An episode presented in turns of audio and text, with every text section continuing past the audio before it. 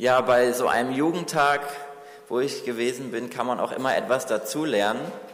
Und ähm, da habe ich gelernt, dass unsere Kirche des Nazareners weltweit in mehr Ländern vertreten ist, als es McDonald's auf der Welt gibt. Das wusste ich auch noch nicht. Das ist doch auch ein Grund, um Danke zu sagen. Hast du heute schon Danke gesagt? Hast du heute schon vielleicht ein Gebet zu Gott gesprochen und ihm gedankt für das Gute, was er dir im letzten Jahr geschenkt hat? Wer hat dieses Wort heute schon einmal gebraucht? Vielleicht in einem Gebet, vielleicht jemand anderem gesagt. An Erntedank erinnern wir uns an die Nahrungsmittel, die uns Gott zur Verfügung stellt. Wir können sie ohne großen Aufwand im Supermarkt einfach bekommen. Wir gehen rein, nehmen uns, was wir haben wollen und dann sind wir auch schon wieder draußen. Aber so einfach ist das gar nicht, wie diese Lebensmittel entstehen. Das ist ein komplizierter Prozess mit viel Aufwand. Den nehmen wir gar nicht so wahr, wenn wir einfach diese Dinge im Supermarkt mitnehmen. Wir vergessen so leicht die Geschichte, die hinter diesen Lebensmitteln steht. Zunächst ist da dieser Ackerboden, der vorbereitet werden muss, damit dann diese Samen da ausgesät werden können und aufgehen. Es braucht viel Fürsorge, damit aus diesen Samen kleine Pflanzen werden, die wachsen und dann auch letztendlich diese Früchte tragen, diese Früchte hervorbringen. Die Landwirte, die kümmern sich ähm, darum, dass, es dass, die, dass die Früchte ausreichend bewässert werden. Sie schützen die Pflanzen auch vor wilden Tieren. Und die Ernte, das ist dann nach der Aussaat auch tatsächlich zur Ernte kommt, ist nicht garantiert. Das heißt, es ist auch immer ein Risiko, das sie eingehen. Es kann sein, dass die Ernte eingeht, zum Beispiel wenn das Wetter nicht mitspielt. Wir haben das erlebt mit der großen Trockenheit, dass das auch für einige ähm, Pflanzen, die da gewachsen sind, bedeutet hat, dass sie nicht aufgegangen sind, keine Früchte gebracht haben. Es besteht auch die Gefahr eines Brandes, dass vielleicht die ganze Ernte abbrennt kann auch passieren. Und die Pflanzen müssen wachsen, damit sie die Früchte hervorbringen. Und dann kommt irgendwann die Zeit der Ernte. Aber so einfach ist das auch nicht mit der Ernte. Da braucht man viel, es braucht viel Arbeit, um diese, diese Kartoffeln, diese Kürbisse und die Karotten letzten Endes einzusammeln. Dafür werden Erntehelfer benötigt. Oder man verwendet eine große Maschine, die das übernimmt. Wenn die Erntehelfer das machen, ist das harte körperliche Arbeit. Und ähm, dann müssen diese Früchte, die da eingesammelt sind, noch sortiert werden nach den brauchbaren und unbrauchbaren und dann müssen die noch gereinigt werden. Und schließlich werden sie verpackt. Dann sind sie immer noch nicht im Supermarkt, denn sie müssen erstmal da transportiert werden. Dann muss ein Lkw-Fahrer vielleicht kommen, der die dann dahin fährt, wo sie hingehören sind also ganz viele Schritte notwendig, damit wir im Endeffekt diese Dinge in den Händen halten können. für uns ist es sehr einfach. Wir gehen dahin, nehmen uns etwas, aber es ist ein großer Prozess, sehr viel Arbeit notwendig, damit das so möglich ist, damit diese Lebensmittel verkaufsfertig in den Regalen liegen. Und bei jedem dieser einzelnen Schritte können Probleme auftreten. Wir dürfen dankbar für all die guten Lebensmittel sein, die wir haben, die uns versorgen. Wir haben mehr als genug, mehr als das, was wir brauchen. Und ich habe mir dann auch die Frage gestellt, wem dürfen wir denn eigentlich Danke sagen für, für das Ganze? Vielleicht den Verkäufern im Supermarkt, vielleicht den Erntehelfern, vielleicht den Lkw-Fahrern, die das transportiert haben, oder den Landwirten, die das, sich gekümmert haben, dass das wächst und das ausgesät haben. Ja, allen diesen gebührt auch unser Dank. Aber ohne Gottes Hilfe hätten sie das auch nicht geschafft. Er versorgt uns und er hilft auch in jedem einzelnen Schritt in diesem Prozess. Wir verdanken Gott, dass er die Pflanzen hat wachsen lassen, dass sie Früchte hervorgebracht haben. Wir verdanken ihm, dass er das Wetter geschenkt hat, das dazu passt, dass es von der Temperatur auch äh, in Ordnung ist. Er gibt uns viel mehr als das, was wir brauchen. Und er versorgt uns nicht nur mit den Lebensmitteln, die uns hier vor Augen stehen. Nein, es sind noch viel mehr Dinge, mit denen uns Gott versorgt und für die wir ihm dankbar sein dürfen. Die Gemeinschaft, in die er uns hineingestellt hat, zum Beispiel als Gemeinde oder als Kleingruppe. Die Gemeinschaft, die er uns schenkt. Anfang September hatten wir unseren Gemeindetag hier gehabt und Gott hat uns auch da eine gesegnete gemeinsame Zeit geschenkt. Wir konnten uns austauschen, wir konnten Zeit miteinander verbringen und uns auch, ja, und auch im, im Glauben uns mit diesem Thema ein Herz für Gott auseinandersetzen. Und dafür danke ich Gott auch. Ich danke Gott für unsere Gemeinde, für diese Gemeinschaft, die er uns schenkt. Und er schenkt uns diese Gemeinschaft mit anderen Christen. Und er hat uns auch noch etwas ganz Wertvolles geschenkt. Und das ist sein Wort, das ist die Bibel. Die hat er uns gegeben in einer für uns verständlichen Sprache. Es ist nicht nur in Deutsch, sondern so, dass wir es auch gut begreifen können, was da drin steht.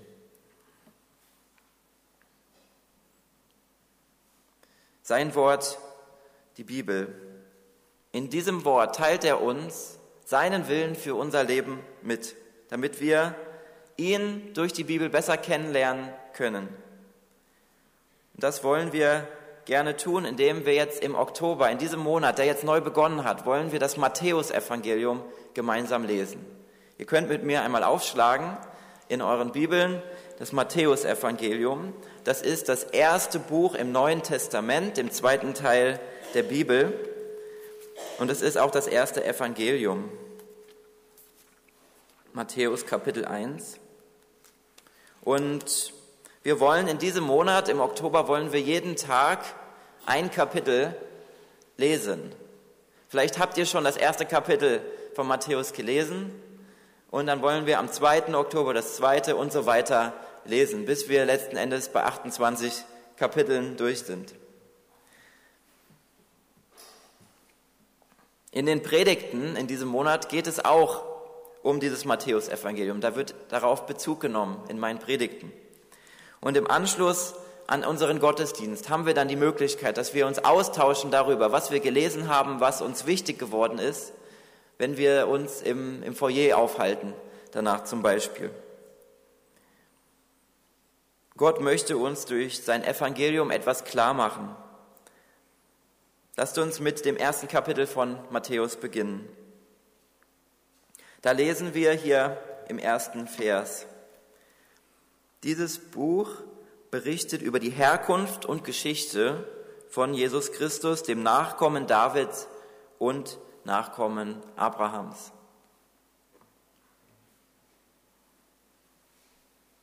Wir haben es hier mit dem ersten Buch des Neuen Testaments zu tun. Es geht direkt los mit dem Leben von Jesus. Das ist das, der Inhalt von den Evangelien. Es gibt ja vier Evangelien und das erste behandelt auch sein, äh, sein, sein Leben. Es geht um das Leben von Jesus. Das Wort Evangelium bedeutet so viel wie die gute Nachricht. Und daher kommt auch übrigens hier diese Bibelübersetzung, die gute Nachricht, die wir hier auch hier in unserer Gemeinde haben. Das ist vom griechischen Euangelion, die gute Nachricht. Gute Botschaft. Und es gibt vier Evangelien, Matthäus, Markus, Lukas und Johannes.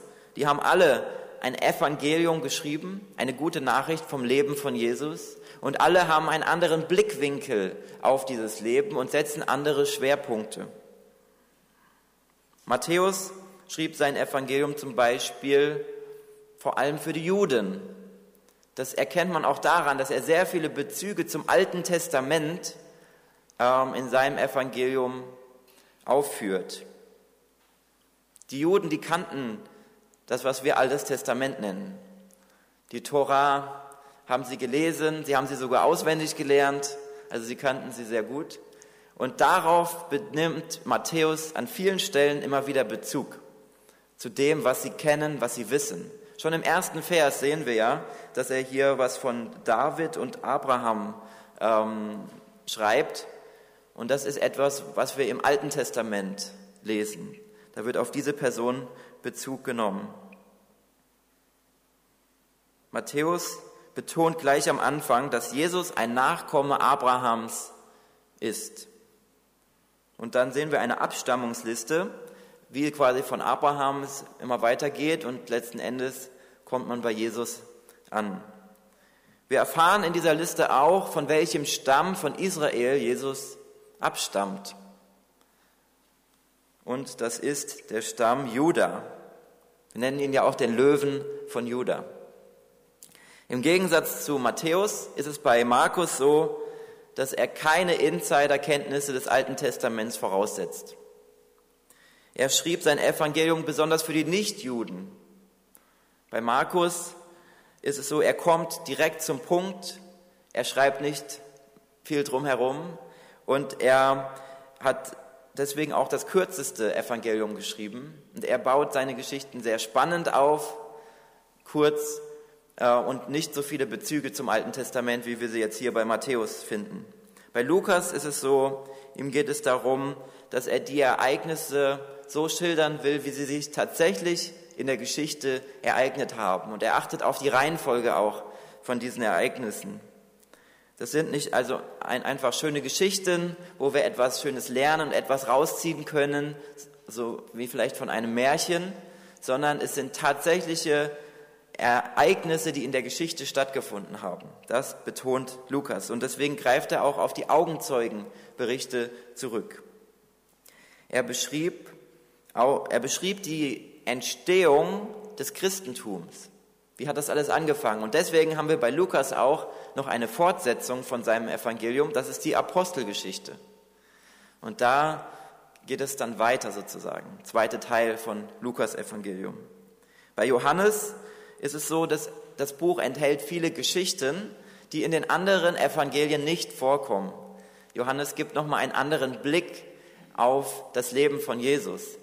Johannes beschreibt viele Ereignisse oder ähm, Berichte im Wirken von Jesus, die sich in Jerusalem, in der Stadt Jerusalem ereignet haben. Und bei den anderen Evangelien ist der Fokus oft mehr auf dem Land Galiläa, also nicht nur auf dieser Stadt.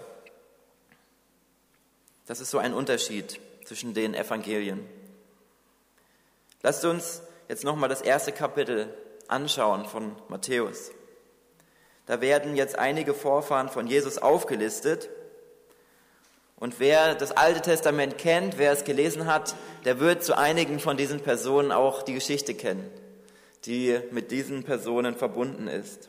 Zum Beispiel von David, von dem großen König David, wo sehr viele Geschichten im Alten Testament ähm, über ihn sind. Und er hat ja auch sehr viele Psalmen geschrieben, die wir in der Bibel finden. Dann lesen wir noch von der Geschichte, von der Geburt von Jesus. Das ist dann ab dem Vers 18. Wir kennen die Geschichte vor allem von Weihnachten. Da wird die Geschichte vorgelesen, aber aus dem Lukas-Evangelium Kapitel 2. Da, das ist normalerweise der Text, den man an Weihnachten liest. Bei Matthäus ist es so, dass er einen besonderen Fokus eben auf den Bezug zum Alten Testament legt. Und deswegen finden wir hier diese, diese Stelle, diesen Bezug zu ähm, der Prophezeiung über den Messias vom Propheten Jesaja. Und diese Prophezeiung, die er immer wieder in seinem ähm, Evangelium aufführt, er zeigt, wie sie sich erfüllt haben. Im Alten Testament gab es Propheten, die haben gesagt, da wird einer kommen, ein Messias wird kommen. Und Matthäus sagt, und dieser Messias ist Jesus. Und ich zeige euch hier an diesen ganzen Stellen, wo sich das alles erfüllt hat. Und in Jesaja 7, Vers 14, das ist der Vers, auf den er sich hier bezieht, da steht, die Jungfrau wird schwanger werden und einen Sohn zur Welt bringen, den werden sie Immanuel nennen. Der Name bedeutet, Gott steht uns bei. Die Mutter Jesu wurde also nicht durch ihren Mann Josef schwanger, sondern durch das Wirken des Heiligen Geistes, wie wir es hier lesen. Und gleich zu Beginn des Evangeliums erfahren wir von diesem wichtigen Punkt. Und da geht es um die Frage, wer ist eigentlich Jesus? Die Frage nach seiner Identität. Und das sehen wir, wie ist er ins Leben gekommen, sozusagen. Zumindest auf diese Welt gekommen, denn er existierte bereits vor dieser Geburt. Wir lesen davon, er ist komplett Gott, aber auch wahrer Mensch. Und das vereint sich beides in ihm. Es stellt sich in den Evangelium immer wieder die Frage, wer ist Jesus? Und darauf bekommen wir immer mehr eine Antwort, je mehr wir uns mit den Evangelien beschäftigen, je mehr wir in ihnen lesen, können wir eine Antwort auf die Frage finden, wer ist eigentlich dieser Jesus? Jesus ist also zu 100% Gott und zu 100% Mensch. Und das übersteigt unseren Verstand. Wir können uns das gar nicht vorstellen, was das genau bedeutet oder wie das funktionieren kann. Von daher ist es auch etwas, ja, was wir uns auch nicht komplett erklären können. Es ist einzigartig. Jesus wird auch Immanuel genannt. Gott ist mit uns. Er hat seinen Sohn in die Welt gesandt, zu uns gesandt. Und er ist durch ihn in diese Welt gekommen. Der Name Jesus bedeutet übersetzt so viel wie Gott rettet. Durch Jesus ist er gekommen, um die Menschen zu retten. Zu retten, was verloren ist. So hat Jesus seinen Auftrag beschrieben. Er ist gekommen, um zu retten, was verloren ist. Wir lesen auch dann weiter von den Sterndeutern, die gekommen sind, um das Baby in der Krippe anzubeten von dem Kindermord des Herodes, vor dem Jesus nach Ägypten geflohen ist. Johannes der Täufer ist gekommen und eine Stimme im Himmel sagte dann bei, dieser, bei der Taufe, wo er Jesus im Jordan getauft hat, das ist mein geliebter Sohn, an dem ich große Freude habe. Gott hat uns dieses große Geschenk gemacht, dieses Geschenk von Jesus Christus. Seinen geliebten Sohn hat er uns geschenkt. Und dadurch hat Gott uns seine Liebe deutlich gemacht. Das alles hat Gott für uns getan.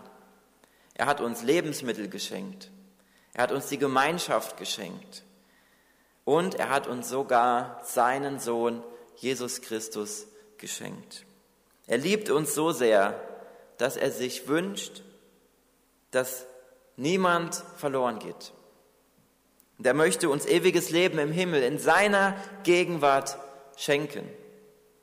So sehr liebt Gott dich und auch mich. Aber wie sieht das jetzt mit uns aus? Wie sieht das mit meiner, mit deiner Liebe zu Gott aus? Auf der anderen Richtung sozusagen. Was hast du ihm in deinem Leben schon geschenkt? Er hat dir all das geschenkt. Was hast du ihm geschenkt? Vielleicht hast du schon einmal etwas gespendet oder dich ehrenamtlich engagiert oder auch die gute Botschaft jemand anderem weitererzählt. Wir können Gott unsere Liebe zu ihm auch dadurch zeigen, dass wir uns Zeit nehmen, in seinem Wort, in der Bibel zu lesen. Zum Beispiel jeden Tag ein Kapitel zu lesen. Dadurch zeigen wir ihm auch unsere Liebe, dass wir ihn lieb haben dass wir uns mit ihm beschäftigen und seinem Wort zuhören. Und auch Zeit für das Gebet zu nehmen. Das ist auch Ausdruck unserer Liebe zu Gott. Und je mehr Zeit wir uns dafür nehmen, umso mehr werden wir ähm, davon auch profitieren. Es gibt ein Lied, da heißt es, ähm, je mehr ich dich suche, desto mehr werde ich dich finden. Und je mehr ich dich finden werde, ähm, desto mehr werde ich dich lieben. Und das ist in Bezug auf Gott. Je mehr wir uns also Zeit nehmen für ihn, für sein Wort, für das Gebet, umso mehr werden wir ihn letzten Endes auch lieben. Jesus hat uns deutlich gemacht, wie wir ihm gegenüber unsere Liebe ausdrücken können. Er sagte, wer mich liebt, wird tun, was ich gesagt habe. Und wer mich nicht liebt, wird nicht tun, was ich sage. Er verknüpft also die Liebe nicht nur mit Worten, schöne Worte. Schöne Worte sind wichtig, sie sind gut, aber sie sind nicht genug. Damit wir wirklich die Liebe Gott gegenüber ausdrücken können, braucht es Taten. Es braucht ein Leben, das ähm, dieser Liebe Ausdruck verleiht, indem wir etwas tun, was Gott gefällt. Zum Beispiel in seinem Wort lesen. Noch viele andere Dinge, die, ja, die Gott gefallen. Die wir auch in seinem Wort äh, lesen und ähm, daher auch wissen, was ihm gefällt. Er hat es uns ja gesagt. Es ist ja nicht so, dass wir einfach dastehen und uns fragen, ja, was könnte ich ihm denn mal schenken, vielleicht zum nächsten Geburtstag oder so, sondern er hat es uns gesagt, was er als Geschenk haben möchte. Jesus kommt es auf unser Leben an. Es geht ihm nicht darum, wie viel wir wissen über die Bibel. Es geht ihm nicht darum, dass wir einfach viel Wissen aneignen. Und wir brauchen auch nicht Theologie zu studieren, um ihm unsere Liebe zu demonstrieren. Jesus kommt es auf etwas anderes an, auf unser Leben. Praktizieren wir, was wir in den Predigten hören, setzen wir das in unserem Leben um. Wenn Gott uns durch sein Wort etwas zeigt, sind wir bereit, auch danach zu handeln. Wenn unser Glaube nur im Reden besteht, dann ist er tot, dann ist da nichts. Und der Glaube wird dann lebendig, wenn wir ihn auch ausleben. Und so zeigen wir Gott unsere Liebe. Aber vielleicht fragst du dich, was genau will Gott eigentlich von mir? Wie soll ich dieses Leben gestalten? Dazu finden wir zum Beispiel im Alten Testament die zehn Gebote. Dazu finden wir auch diese, diese Zusammenfassung der Gebote im Neuen Testament. Jesus hat die zusammengefasst, indem er ein Wort eigentlich nur gebraucht hat und hat gesagt, Liebe. Liebe ist die Zusammenfassung der zehn Gebote. Und das ist das, was Gott von uns möchte, dass wir in Liebe miteinander umgehen und ihm auch diese Liebe entgegenbringen. Gott wünscht sich, dass wir ihn lieben. Er kümmert sich gut um uns. Und er hat uns auf sehr viele Arten und Weisen diese Liebe gezeigt. Aber wie ist das mit uns? Erwidern wir diese Liebe Gottes? Liebst du Gott? Wenn du ihn liebst, dann zeigst du ihm das auch durch die Art und Weise, wie du deine Zeit einteilst und wie du auch mit anderen Menschen umgehst, dann zeigst du ihnen auch die, die, deine Liebe. Wird deutlich. Jesus hat uns in der Bergpredigt deutlich gemacht, was er von unserem Leben erwartet. Die Bergpredigt, die finden wir dann ab Kapitel 5 in Matthäus Evangelium. Da steht, Jesus lehrt die Bergpredigt. Die Bergpredigt steht in den Kapiteln 5 bis 7. Und diese Predigt beginnt Jesus mit den Worten, Glücklich sind die, die erkennen, dass sie Gott brauchen, denn ihnen wird das Himmelreich geschenkt. Man kann diesen ersten Satz, kann man schnell überlesen und dann denken, okay, gehen wir weiter, was, was hat er noch gesagt? Oder wir können uns auch ganz bewusst mal schau schauen, was in diesem Satz alles drinsteckt. Ich finde, in diesem Satz geht es nicht nur um ein Nebenthema, sondern um ein zentrales Thema unseres Glaubens. Es geht um die Errettung. Glücklich sind die, die erkennen, dass sie Gott brauchen, denn ihnen wird das Himmelreich geschenkt. Der erste Schritt zur Errettung ist also die Erkenntnis, dass wir Gott brauchen, die Erkenntnis der eigenen Sünde und der Unzulänglichkeit ohne Gottes Handeln. Erst wenn wir das Problem der Sünde verstanden haben, wenn wir das erkannt haben, dass wir gesündigt haben und dass uns nur Gott helfen kann, wieder für diese Wiedergutmachung mit Gott. Nur wenn er uns hilft, können wir wieder in seine Gegenwart kommen. Erst wenn wir das verstanden haben, können wir diese Errettung bekommen. Wir alle haben gesündigt und wir haben es nicht verdient, in Gottes Gegenwart uns aufzuhalten, da zu sein. Gott erträgt nicht die Sünde in seiner Gegenwart.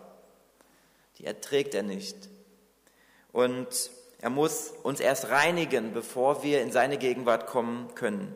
Und das hat er gemacht durch seinen Sohn Jesus Christus, den er geschickt hat und der für uns ein Opfer gebracht hat. Er hat sein Leben gegeben.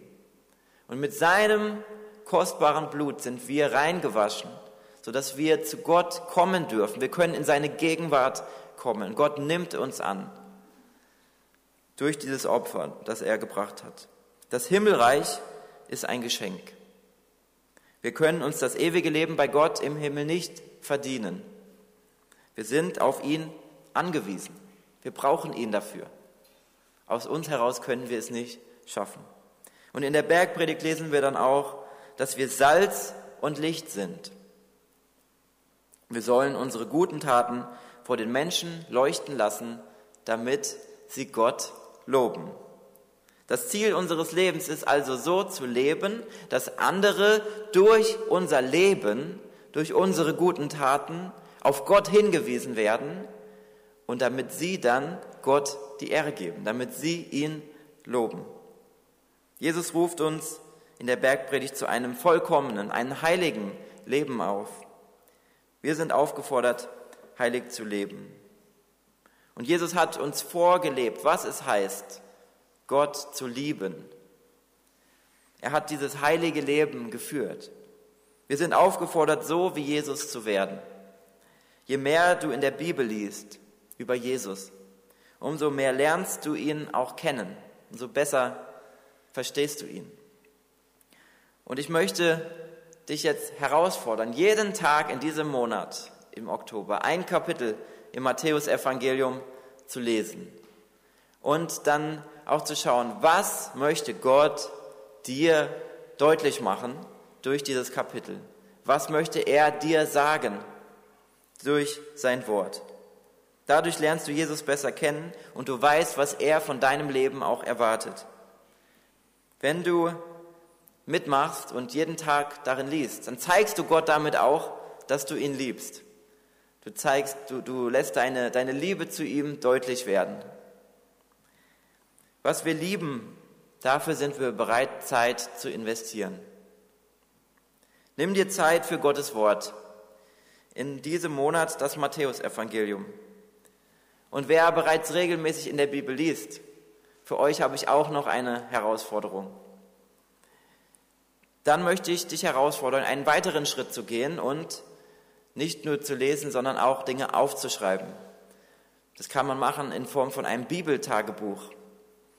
Du kannst jeden Tag, wenn du in der Bibel gelesen hast, kannst du folgende Fragen dir beantworten. Gott, was möchtest du mir durch dieses Kapitel zeigen? Kannst du dir aufschreiben. Zweite Frage. Wie kann ich das, was ich da erkannt habe, in meinem Leben umsetzen? Kannst du dir auch aufschreiben. Und dann kannst du noch ein Gebet formulieren, ähm, dass, dass du Gott um die Kraft bittest, dass er dir hilft, auch das umzusetzen, was du erkannt hast. Das ist ein Vorschlag, den ich da machen möchte. Und wenn ihr schon regelmäßig in der Bibel lest, möchte ich euch da auch herausfordern, ähm, ja, auch diesen Schritt zu gehen und das auch mal aufzuschreiben. Ich habe gemerkt, wo ich das gemacht habe, dass, dass ich mich auch viel besser auf, ähm, an das erinnern kann, was ich gelesen habe. Ansonsten ging es mir oft so, ich habe etwas gelesen und am nächsten Tag wusste ich gar nicht mehr, was da eigentlich gewesen ist. Aber wenn du es aufschreibst, dann erinnerst du dich viel besser daran und dann kann Gottes Wort auch viel mehr Wirkung entfalten in deinem Leben. Im Anschluss an die Predigten zum Matthäusevangelium wollen wir uns auch darüber austauschen. Wenn wir draußen sind, im Foyer zum Beispiel, nach dem Gottesdienst, dann können wir darüber reden. Was hat Gott uns gezeigt? Was ist uns wichtig geworden durch die Predigten, durch das Lesen von dem Matthäusevangelium? Lasst uns nicht nur über alle möglichen Themen da reden nach dem Gottesdienst, sondern über das, was uns Gott wichtig gemacht hat. Und heute haben wir eine gute Möglichkeit, das umzusetzen. Nimm dir heute bewusst Zeit, wenn wir dann im Foyer sind, auch darüber zu reden, was dir an den Predigten oder am Matthäusevangelium wichtig geworden ist. So gibst du Gott die Ehre und zeigst ihm ganz praktisch, dass du ihn liebst. Amen.